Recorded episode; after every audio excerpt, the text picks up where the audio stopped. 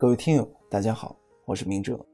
想要获取每日热点文字版和更多备考内容，请关注微信公众号“金牌公考”。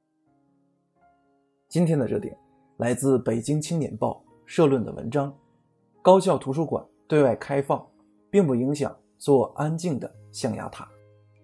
十二届全国人大常委会第三十次会议分组审议了《公共图书馆法》草案二审稿。二审稿第四十七条规定，国家鼓励学校图书馆、科研机构图书馆以及其他类型图书馆向社会公共开放。这一条款成为了多位常委会委员的热议焦点。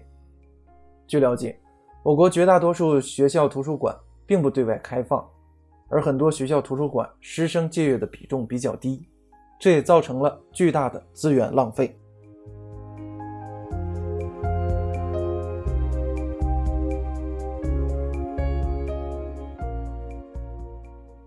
共享最有力量，资源更是做成了共享才能实现最大化利用。公共图书馆本来就是图书、知识等无形资源社会共享的一种形式，它的特质原本就是共享，将封闭于高校和科研机构内的单位图书馆向社会公共开放，是对图书知识共享的延续、拓展和深化。这样做实现了更大范围的共享利用。是对许多拥有藏书优势和特色内部图书馆作用价值的再放大。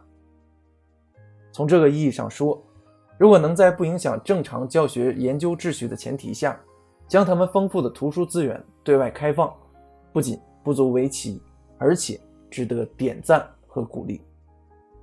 针对社会大众的图书馆是政府投入，但公共大学图书馆也是政府投入，只不过。前者属于文化部门主管，而后者则是教育部门主管。既然都是政府投入，就都具有公益属性。学校图书馆也有必要向社会提供一部分服务，来满足社会需要，将闲置的图书馆资源利用起来。反对高校图书馆对外开放，无非是出于校园安全或怕影响师生借阅需求等原因。要看到。现在很多高校校园都做到了对外开放，高校图书馆向社会开放也便不成问题。只要高校图书馆加强管理，就不会出现影响校园安全、影响师生权益的情况。比如各高校图书馆可以根据自身的具体情况进行调整，不在上课时间就更多向社会开放，在节假日师生更多待在图书馆的时候，就尽量减少向社会开放。以达到错峰开放、资源合理共享的目的。学校图书馆对外免费开放，能够避免资源闲置，有利于资源共享。这也能体现高校有容乃大的气度，是利民惠民之举，能让大学为社会做出更多贡献。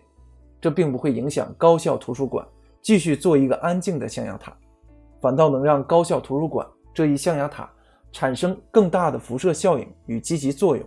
让高校图书馆更接地气，肩负更大的文化使命，尽到更大的文化抱负与社会责任。